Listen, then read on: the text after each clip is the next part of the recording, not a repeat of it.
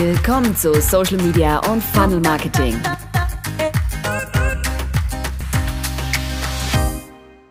Hallo, jetzt wieder dein Podcast-Host Sandra Staub. Heute habe ich ein Thema mitgebracht, das vielen Menschen unangenehm ist. Sichtbarkeit.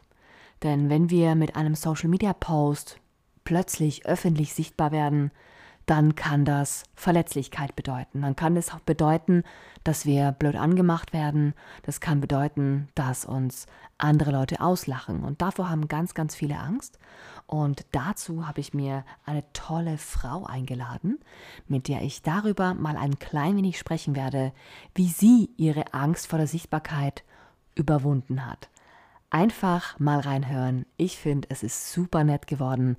Und ich muss auch sagen, ganz, ganz viele Leute, die Angst hatten davor, etwas zu posten, haben sich nach den Worten von Anja ein klein wenig wohler gefühlt. Ich wünsche ganz viel Freude dabei. Heute Abend soll es um das Thema Sichtbarkeit gehen. Dieses Thema Sichtbarkeit ist ein Thema, das mich naturgemäß sehr, sehr, sehr viel beschäftigt. Denn mir wurde schon vorgeworfen, ich sei völlig abgebrüht, weil ich keine Angst habe vor Sichtbarkeit.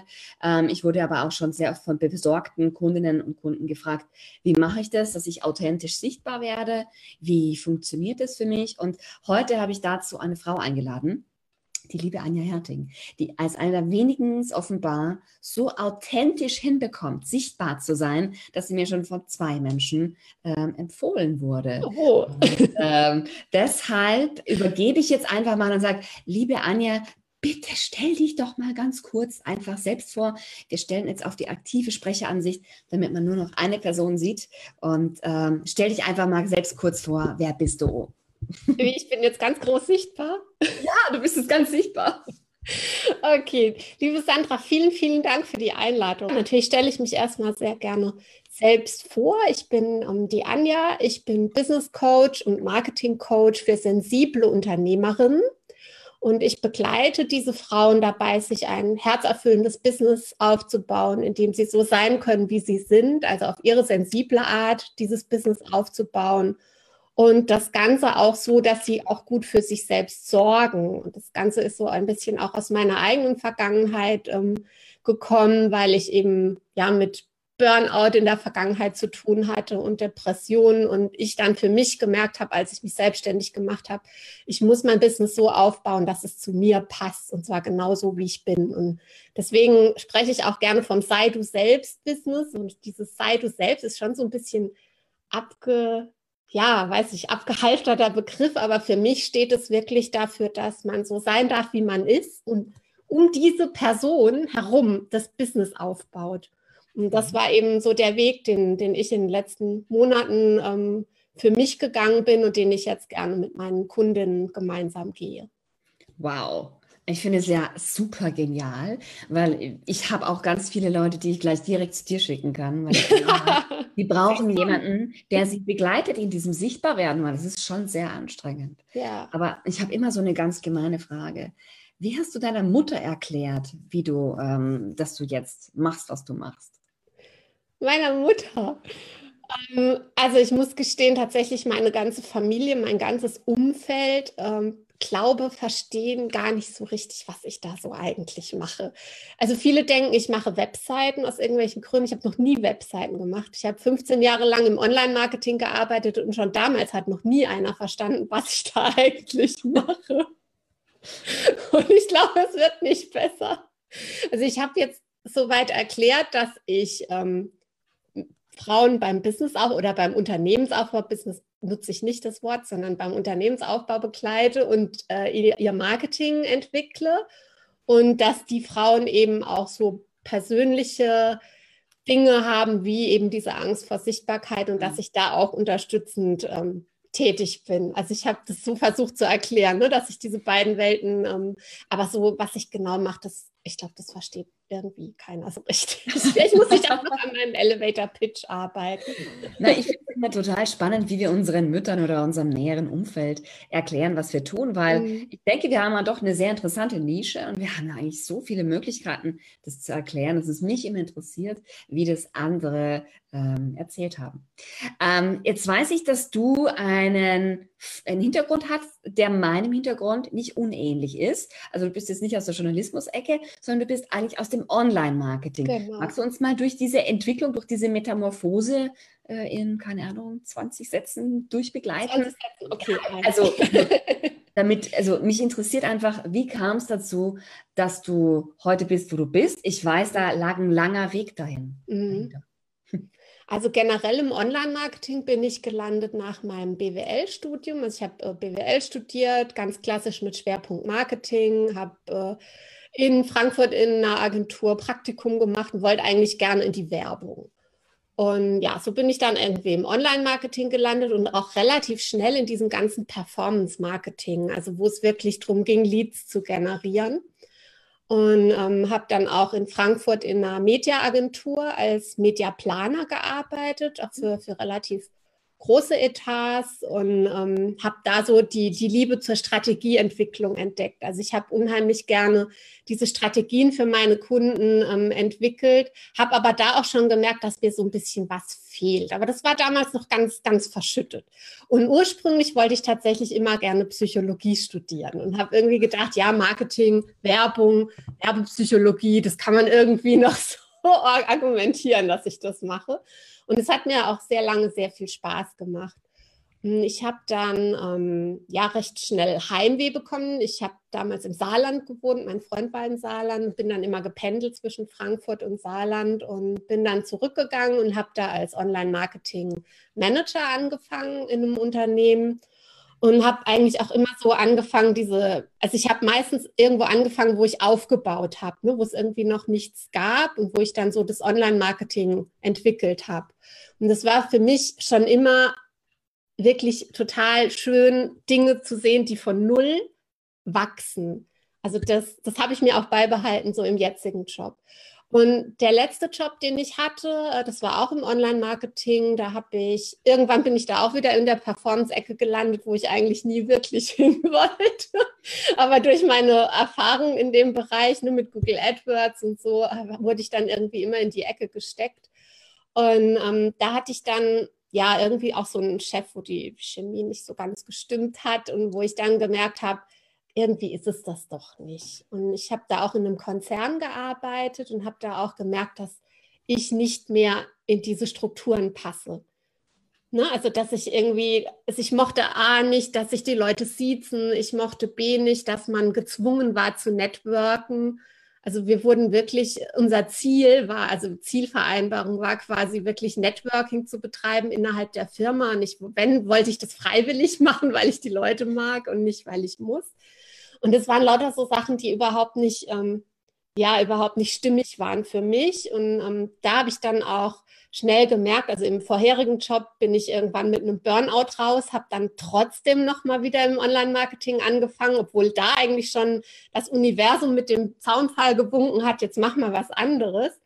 Und beim, beim letzten Mal habe ich dann für mich gesagt, okay, jetzt oder nie, ich mache mich jetzt selbstständig. Es war allerdings auch tatsächlich eine monatelange Entwicklung und ich habe da erstmal eine Zeit für mich gebraucht, wo ich wirklich in mich gegangen bin, mich gefragt habe, was will ich eigentlich, traue ich mich das? Und ja, und eigentlich war dann der Plan tatsächlich Coach zu werden, ne? also wirklich ähm, ganz klassisch. Äh, aber die Vernunft hat wieder gesiegt und hat gesagt, hier, du willst ja ganz schnell was verdienen und dann mach das doch, was du kannst. Und das ist halt wieder Online-Marketing. Und dann habe ich als Freelancer gearbeitet für, unter, für Unternehmen und um, für Agenturen. Und ja, es fühlte sich halt irgendwann ganz genau gleich wieder an wie vorher.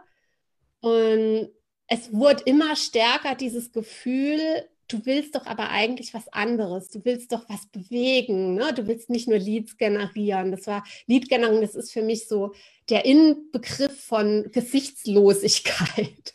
ne? Also dieses, ich muss ganz viele E-Mail-Adressen sammeln und mit denen verkaufe ich dann ganz viel. Und ich habe halt gemerkt, dass das ganz, ganz lang, also dass das dann irgendwann gar nicht mehr zu meiner Persönlichkeit gepasst hat. Es hat nicht zu meiner Philosophie gepasst und es musste sich definitiv was ändern. Und ich hatte so ein Erlebnis mit einer Kundin, wo das äh, Gespräch, das Kennenlerngespräch wirklich ablief, als wäre ich in einem Bewerbungsgespräch bei ihr, wo sie mich dann nach meinen äh, Erfolgen gefragt hat, nach meinen Stärken. Und ich habe irgendwie nur darauf gewartet, dass sie fragt, ja, was machst du denn in fünf Jahren? Oh und dann habe ich gesagt, nee, Moment, Anja, du willst eigentlich Menschen begleiten, ne? du willst mhm. die wachsen sehen, du willst irgendwas bewirken und jetzt bist du hier auf irgendwie, das war dann auch so vom Niveau her. Ich war so Dienstleister und musste so nach oben gucken und das, das hat überhaupt nicht gepasst mehr. Und da war echt so der Spring, also der, der ausschlaggebende Punkt entstanden, dass ich gesagt habe, es muss sich was ändern. Und dann hat es wirklich aber noch ein paar Monate gedauert, dass, bis ich mit meiner Idee, dieses mhm. Online-Marketing zu verbinden mit diesem Coaching, eigentlich mich getraut habe, rauszugehen und auch mit dieser ganzen Geschichte rauszugehen. Mhm. Das ganze Thema rund um Burnout und Depression und wie viel, was die Selbstfürsorge auch im Business zu suchen hat. Und daraus dann ein Programm ähm, zu stricken, das war eigentlich so, ja, das waren so die, diese Schritte. Es waren jetzt nicht, glaube ich, ah. sehr viel mehr als 20 Sätze. Alles gut. Also ich finde es immer in höchstem Maße interessant, denn ich glaube, jeder, der sehr intensiv an oder in seinem Business arbeitet, ich persönlich sage nicht, das eine ist besser als das andere, aber ich finde, man muss beides machen und ich finde es so wichtig, weil auch ich kenne die Situationen, wo man den Eindruck hat, ich bewerbe mich hier jetzt, dass ich jetzt jemanden coachen darf oder dass ich mit jemandem mhm. jetzt arbeiten darf. Da habe ich auch schon mal einen ganz erzürnten Text geschrieben auf medium.com, für alle, die Lust haben, das zu recherchieren. Das heißt Bewerbung im Gestern. Ah. Tatsächlich ein älterer Herr gedacht, ich bewerbe mich bei ihm um einen Job und dann wollte er wissen, was meine Eltern beruflich machen. Und das ist der Punkt, wo ich dann irgendwann sage, das ist übergriffig. Ja. Und das passiert leider sehr, sehr, sehr schnell. Es ist lustig, weil du bist quasi vom, vom Performance-Marketing zum Coach geworden und ich habe den umgekehrten Weg gemacht. Ich war anfangs so ein bisschen Coach, habe dann festgestellt, darin bin ich nicht so richtig gut und äh, mache jetzt eher wieder Dienstleistungen. Ich finde es so spannend, dass es immer ein Yin und ein Yang gibt. Also ja, eine, ja. eine, Bewegung in beide Richtungen. Und ich denke, das muss man auch mal sich trauen zu sagen, ich verändere mich jetzt. Ja. Wie war denn das, sich zeigen in der Zeit, in der du jetzt quasi ähm, so den Entschluss gefasst hatte, es muss sich was ändern? Warst du da sichtbar? Bist du da rausgegangen mit deiner Botschaft oder da noch nicht? Ich war da komplett in meinem Schneckenhaus. Ich habe immer so Phasen, in denen ich in meinem Schneckenhaus sein muss, um, um mich selbst zu sortieren. Und ich habe das ganz lang als negativ empfunden, weil ich dachte, ich traue mich nicht, ich habe Angst, ich bin ein schwacher Mensch. Und mittlerweile weiß ich, dass ich dieses Schneckenhaus, dass das eigentlich zu meiner Strategie gehört, weil ich da unheimlich viel Kraft sammle, weil ich da meine mein Köpfchen anstrenge, weil da meine grauen Zellen aktiv sind und ich meine Strategien entwerfe. Und ja, ich kann eigentlich jedem empfehlen, ein Schneckenhaus zu haben. Und ich, ja, mittlerweile gehört das einfach zu mir dazu. Ja, und ich bin, ich hatte fürchterliche Angst vor der Sichtbarkeit. Ich hatte fürchterliche Angst, mit dem ganzen Thema rauszugehen. Ich hatte Angst, was andere Menschen sagen. Ich hatte auch im mhm. Umfeld nicht so die Wahnsinnsunterstützung bei dem Thema. Also das wurde sehr komisch begutachtet. So, was machst du denn da jetzt eigentlich? Du kannst doch, könntest doch jetzt einfach ein paar Kunden äh, dir anlachen und da Online-Marketing-Beratung machen. Das geht ja auch ganz einfach. Und ich habe halt bei jedem Kunden, der in diese Richtung kam, habe ich gedacht, oh, ich würde so gern was anderes machen. Und mhm. Gott sei Dank kamen dann auch tatsächlich Kundinnen, ähm, die halt eher in die Richtung gingen, wo es darum ging, nicht nur dieses Performance-Marketing zu machen. Ne? Also ich habe damals mit Facebook-Ads gearbeitet, auch recht viel, sondern wo es wirklich darum ging, auch erstmal vorne anzufangen und zu gucken, was will die eigentlich, was will die aussagen, also an der Positionierung zu arbeiten. Und da habe ich gemerkt, dass ich da halt auch wirklich in meiner Geniezone bin, dass ich Menschen begleiten kann und auch bei diesen inneren Hürden helfen kann, weil ich das eben auch selbst unheimlich durchgemacht habe und in irgendeiner Form immer wieder überwinde. Also ich will nicht sagen, dass ich darüber weg bin, aber ich überwinde immer wieder irgendwelche Hürden. Das ist super. Ich, äh, bei mir ist es ähnlich. Ne? Ich bin vier Wochen total äh, intensiv aktiv auf Instagram. Dann habe ich das Gefühl, ich habe das durchgespielt für einige Zeit und dann interessiert es mich mal wieder für, für, zwei, drei Monate gar nicht. Aber ich glaube, in dem äh, Belang sind wir uns vermutlich ähnlich. Ja, ja ähm, aber dann aber, auch zu sagen, okay, ich, ich darf, darf jetzt aber auch mal vier Wochen nicht auf Instagram sein, weil ich habe dann auch, ich bin jetzt seit, glaube ich, zwei Monaten nicht mehr auf Instagram, weil es mich gerade fürchterlich nervt. Und auch mit diesem ganzen Werbegedingse, Hashtag Werbung, Zeug, will ich überhaupt nichts zu tun haben. Dann und macht man es einfach nicht. Boah, aber du musst doch eigentlich sichtbar sein. Ne? Du musst, da ist dann halt dieser innere Druck, weil jeder sagt ja, wenn du dann mal in Social Media mal eine Zeit lang nichts postest, dann ist alles aus. Und sich da halt auch einzugestehen, ich brauche das aber. Ich brauche jetzt erstmal eine Auszeit von dem ganzen Krempel und das ist völlig okay, weil ich so bin. Das ich finde das super. Dazu. Ich, ich höre auch von ganz vielen Kollegen und Kolleginnen, ja, die Regelmäßigkeit zählt und du musst einmal pro Woche regelmäßig. Ich bin kein regelmäßiger Mensch. Ich auch ich werde mich äh, dem Diktat sicher nicht beugen. Ich habe auch eine Podcast-Episode äh, zu dem äh, vorbereitet, aber ich will jetzt gar nicht ablenken davon. In unserem Vorgespräch hast du mir erzählt, es könnte auch daran liegen, dass du dich als HSP quasi identifizierst oder äh, sehr nahe an dem HSP-Spektrum bist. Ich glaube, es sind mehr Menschen, hochsensible Persönlichkeiten, als sie denken. Ähm, mhm. Ähm, kannst du uns da mal erzählen, wie, wie das Entdecken dieser Geschichte war? Also ich habe das schon immer irgendwie gemerkt. Ich habe zum Beispiel im letzten Job in einem Großraumbüro gearbeitet und mir hat es unglaublich viel ausgemacht, diese ganzen Reize im Außen zu haben. Und ich war, und dann mussten wir irgendwo auch die Mittagspause gemeinsam verbringen. Mit also wir waren eine Riesenabteilung, 20 Leute im Marketing, 20 Leute im Vertrieb. Und es war halt, waren halt 40 Leute in diesem Büro und nur getrennt durch so eine Küchen, ähm, so ein paar Meetingräume in der Mitte. Und das, das war für mich echt die Hölle. Und ähm, vorher habe ich es schon gemerkt in einem anderen Job, wo ich auch in einem Büro war, da waren wir vier Leute oder fünf. Und da war ein Kollege, der immer sehr lang und sehr laut telefoniert hat. Das fand ich auch super störend. Und also, und dann auch immer so komische Sachen, wie wenn ich im Auto gefahren bin, ähm, eine längere Strecke und wir kamen irgendwo an mein Freund war super äh, fit, obwohl der gefahren ist und ich war halt Beifahrer und war total erledigt und wollte dann erstmal schlafen. Und also lauter so komische Sachen, wo ich überhaupt nicht wusste, was das bedeutet. Und ich habe den Vortrag gehört von der Jana Mickel über Hochsensibilität und dachte so, wow, okay. Und ich habe mich, ich kannte das Wort, aber ich, ich wusste nichts damit anzufangen. Ich hätte mich da auch nicht einsortiert, weil ich dachte, das klingt so nach Mimöschen und nach so will ich nicht sein. und als ich mich dann aber näher damit ähm, beschäftigt habe, hat es auf einmal so viel erklärt, auch in der Vergangenheit ganz viel erklärt, dass ich dachte, okay, da muss ich mich jetzt wirklich mal näher mit beschäftigen. Und dann habe ich auch gemerkt, dass ich um diese wie soll ich das sagen? Ich nenne es jetzt einfach mal Gabe. Es klingt immer so hochtrabend, aber es ist, es ist ja kein Fehler, sondern es ist eigentlich was Tolles, diese Feinfühligkeit und dass ich das alles nutzen kann in meinem Business, aber auch für meine Kunden. Und in dem Moment, als ich das integriert hatte in mein Business, dann, dann lief das auch, dann war das eine runde Sache. Vorher war das alles irgendwie so abgeschnitten, ne? dieses nur Marketing machen und nur und da hat irgendwas gefehlt und als ich das integriert habe, das war dann wie so, wie so eine Fusion und es war plötzlich dann so, mhm. so rund und so logisch alles für mich. Also insofern hat das dieses HSP, das, das war schon ja eine Erleuchtung in irgendeiner Form.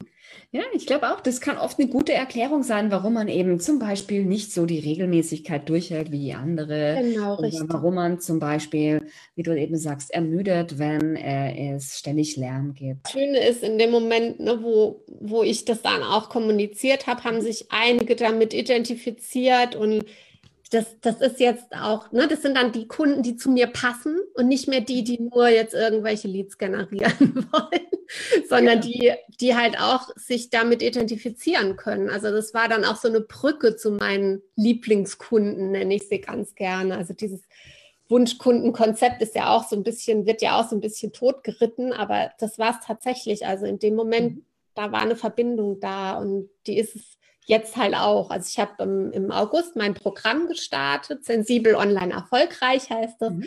mit acht ähm, Testteilnehmerinnen und ähm, das, das, wir sind irgendwie alle total gleich. Also das, wir haben alle die gleichen Gedanken, wir haben die gleichen Muster und dieses HSP, also ob das jetzt aufgrund von Hochsensibilität ist oder ob die irgendwelche Erfahrungen gemacht haben, Erschöpfungsdepression oder Burnout oder sowas, aber aus irgendeiner Form, aus irgendeinem Grund sind die sensibler als andere. Und dieses Chaka Chaka höher, schneller, weiter passt nicht. Und da soll es eine Alternative dazu geben und die möchte ich gerne liefern, diese Alternative zu diesem ganzen Hype. Ach, sehr gut, sehr schön. Eine Frage habe ich noch an dich. Ähm, und zwar, da du ja dein ganzes Business anders aufgebaut hast, ähm, kannst du vielleicht noch mal so ganz kurz zusammenfassen, ähm, warum man Angst hat vor der Sichtbarkeit und wie du dagegen vorgehst, weil das würde mich mhm. super interessieren.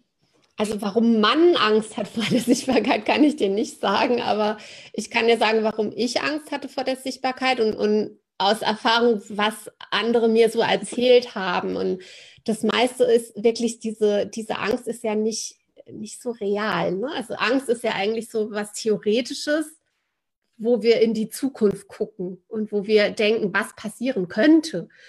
Und eigentlich ganz ehrlich, was passiert denn, wenn ich sichtbar werde? Es werden ein paar mehr Leute auf mich aufmerksam.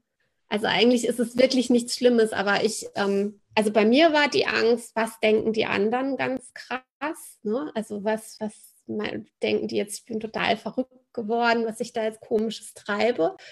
Und bei mir war natürlich auch dieses ganze Thema, ich bin nicht gut genug oder ich bin noch nicht gut genug. Ich bin weiß ich nicht, ich habe wirklich genug Berufserfahrung in dem Bereich, aber trotzdem, ne, irgendwie reicht es ja doch nie, was man so macht. Und ich merke das auch ganz, ganz stark bei meinen ähm, jetzigen Teilnehmerinnen in meinem Pilotkurs. Da ist dieses Thema, ich brauche erst noch ein Zertifikat. Da hatten wir ja auch in unserem Vorgespräch ja. gesprochen. Ich brauche erst noch dieses und jenes Zertifikat, bevor ich dann überhaupt raus darf.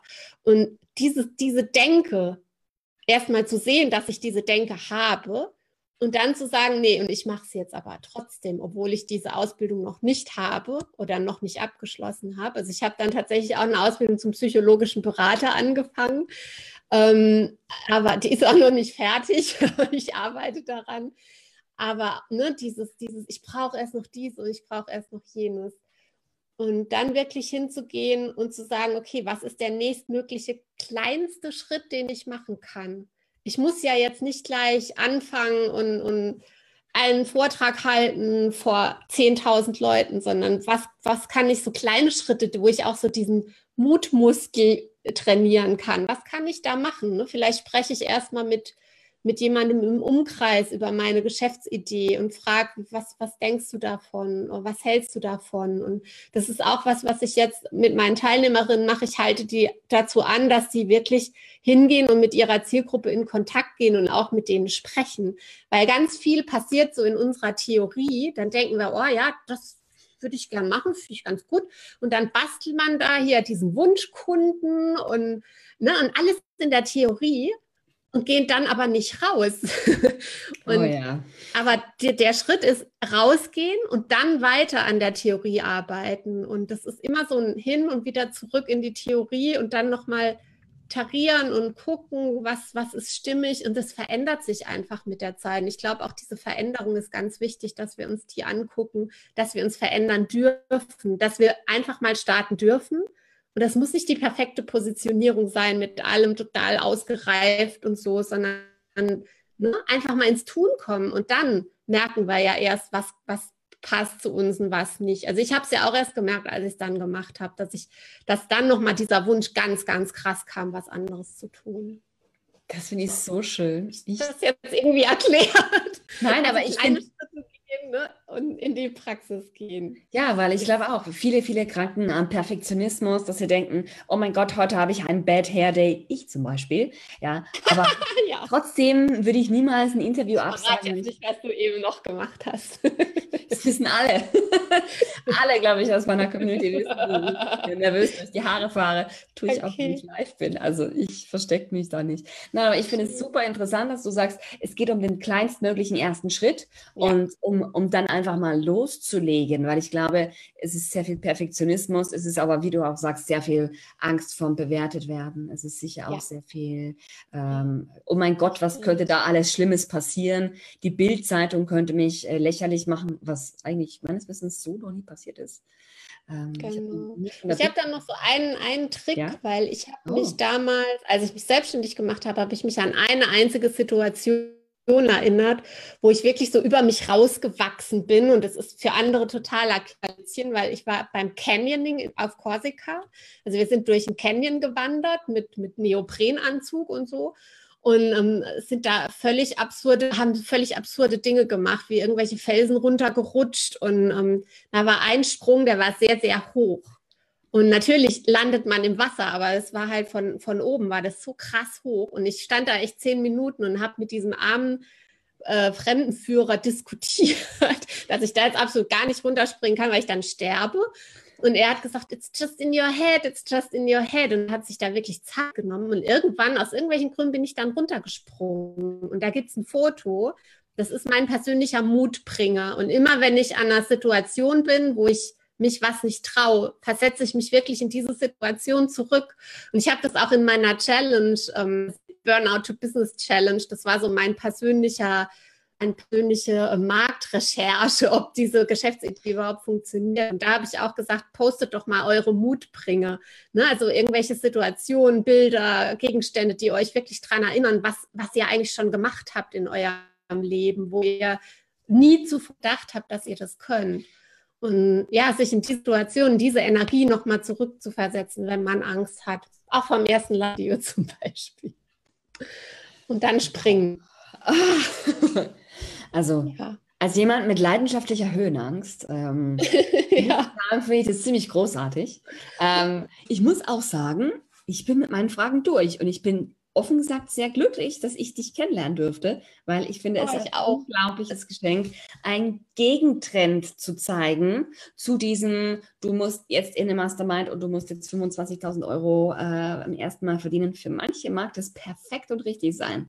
Aber ich glaube, es ist lang noch nicht für alle. Und das ist, glaube ich, ja. genau mit einer der Botschaften aus, aus dem, was ich so mitgekriegt habe von dir. Genau. Du musst gucken, wer du bist und wer du sein willst. Und wenn Richtig, es dir nicht gut tut, musst du was daran ändern. Richtig, genau, ja.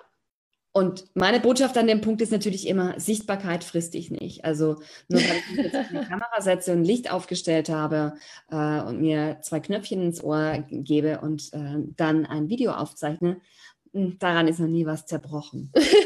daran hat mich noch niemand, also darüber hat mich noch niemand fertig gemacht. Ja. Und ich sage immer, wenn das Video nicht so toll ist, dann wird es ohnehin nicht viral geteilt. Wenn ich aber ähm, wenn ich aber ein besonders tolles Video habe, dann geht es auch viral und dann verteilt es sich auch 100.000 Mal, wenn man Glück hat. Ja, absolut. Cool. Und bei mir war tatsächlich auch noch das mit wachsender Klarheit über das, was mhm. ich gerne machen möchte, desto weniger Angst hatte ich, das auch nach außen zu tragen. Weil je sicherer ich mir selbst war, was ich will, desto mehr konnte ich das auch nach außen tragen. Und es ist auch immer so dieses, was wir selbst denken, das spiegeln uns ja die anderen. Das heißt, in dem Moment, wo ich selbst noch so total unsicher war, hatte ich auch im Außen ganz viel so, willst du es wirklich machen? Echt? Denkst du echt, das kann funktionieren? Und ne, in dem Moment, wo ich dann, äh, hast du dann auch so eine ganz andere Haltung. Und in dem Moment, wo ich dann gesagt habe, so jetzt hier, Freunde, so ist es. Und dann habe ich auch ein Live-Video zu dem Thema gemacht, was ich vorhabe. Und um, ähm, ab dem Zeitpunkt war es ganz anders. Genau. Also, ihr Lieben da draußen, die ihr zweifelt an euch selbst. Zweifelt nicht an euch selbst, ähm, denn ihr seid nicht die, die falsch sind. Vielleicht braucht ihr nur einen anderen Coach, der euch zu eurem persönlichen Glück bringt. In diesem Sinne, vielen Dank und äh, bis bald, ihr Lieben. Ciao. Bis dann. Tschüss.